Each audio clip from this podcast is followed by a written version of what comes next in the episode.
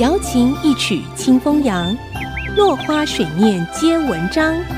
刘炯朗校长邀您共享读书之乐。这里是 IC 之音 FM 九七点五，欢迎收听《落花水面皆文章》，我是刘炯朗。今天我们讲水的组成，但是一开始我们提出世界上的元素是从哪里来的呢？这得从解释宇宙起源的大爆炸模型讲起。大爆炸发生的时候，经过三分钟，质子和中子就形成了。接下来，质子和中子结合成为原子核。这个结合的过程可以说是一个三部曲。第一步是氢、氦少量的锂和铍的原子核形成了。第二步是碳、氧、到、铁的原子核形成了。那么其他的元素呢？铁的原子核有二十六个质子，因此把任何元素合成为铁的原子核都非常消耗能量。一颗恒星燃烧到合成出铁的原子核，能量几乎消耗殆尽。同时，由于缺乏能量保持完整的体积，能量耗尽的恒星会因为自身强大的重力产生坍陷，坍陷的反作用力更引起恒星向外爆炸。在爆炸的过程中，会引起原子核的融合。这就是爆炸的核子合成 （explosive nucleosynthesis），而原子序二十七的钴到九十二的铀的原子核，就经由这个过程产生了出来。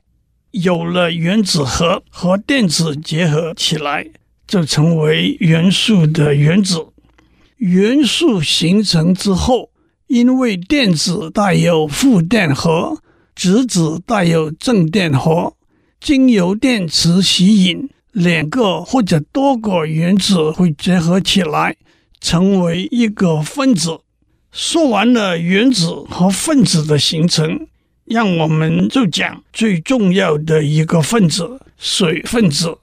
一个水分子是由两个氢原子和一个氧原子合成的。也就是 H2O，但是氢和氧与它们的合成方式是怎么样被发现的呢？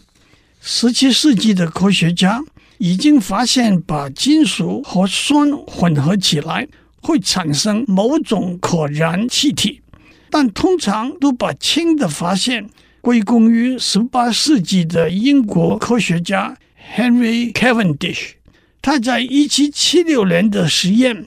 把铁和盐酸或者硫酸混合起来，产生一种可燃的气体，也就是氢气。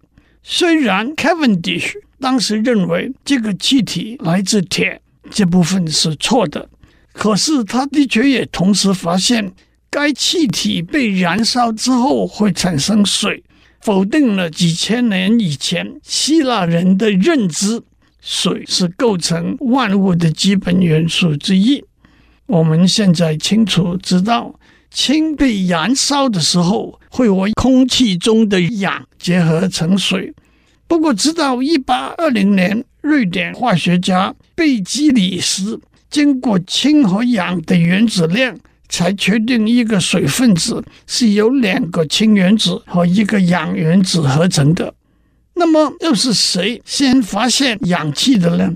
一个说法是，瑞典化学家瑟勒于一七七二年首先发现氧气，但是英国的化学家普里斯特里也在一七七四年发现了氧气，并且把他的结果写成论文。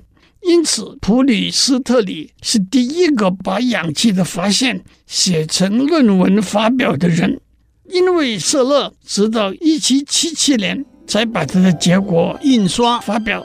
此外，法国化学家拉瓦杰，他在1775年发现了氧气，成为第一个正确解释氧气和燃烧现象关系的人。